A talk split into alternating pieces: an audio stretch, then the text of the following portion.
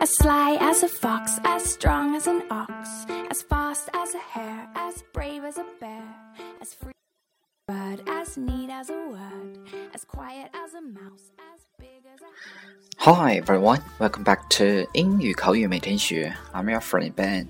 So today we are going to learn another new slang which is curiosity killed the cat. Curiosity, C U R I O S I T Y，名词，好奇心。 Curiosity killed the cat。字面来看非常简单，意思就是说好奇害死猫。In English, it is used as a warning for anyone who is acting excessively curious as their prying behavior may lead them to harm or even death。一般这个俚语被用来描述一个过度好奇的人，指的是这些爱打听的人的行为一般会使得自己惹祸上身。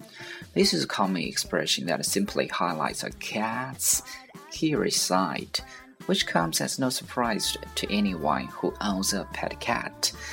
Seriously, as an owner of several cats, this led to Felines want to know about everything。这个表达是用来强调猫的好奇心。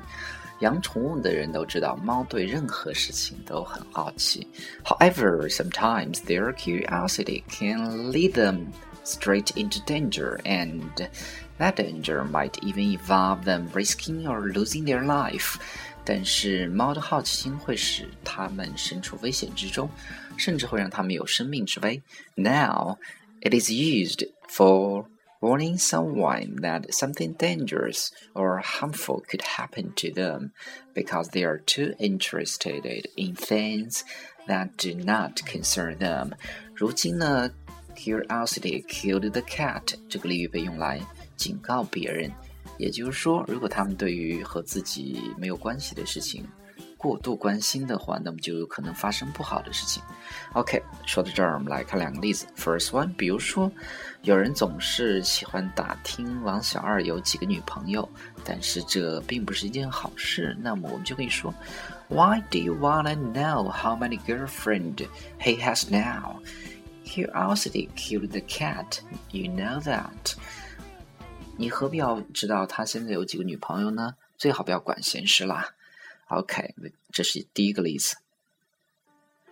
那我们来看第二个例子。又比如说，有人总是打听你的私生活，真的是非常讨厌。那么这个时候，你就可以说：“Please stop prying into my private life. Remember, curiosity killed the cat.” 请不要再来烦我，来打听我的私生活啦！别忘了，好奇会 招来麻烦，好奇害死猫。Please stop prying into my private life. Remember, curiosity killed the cat. Okay, guys, so today you have to remember the slang curiosity killed the cat. 好奇害死猫. So that's all for today. Thank you very much. See you next time. Bye bye sharp as a tooth, as deep as a bite, as dark as the night, as sweet as a song, as right as a wrong, as long as a road, as ugly as a toad, as pretty as a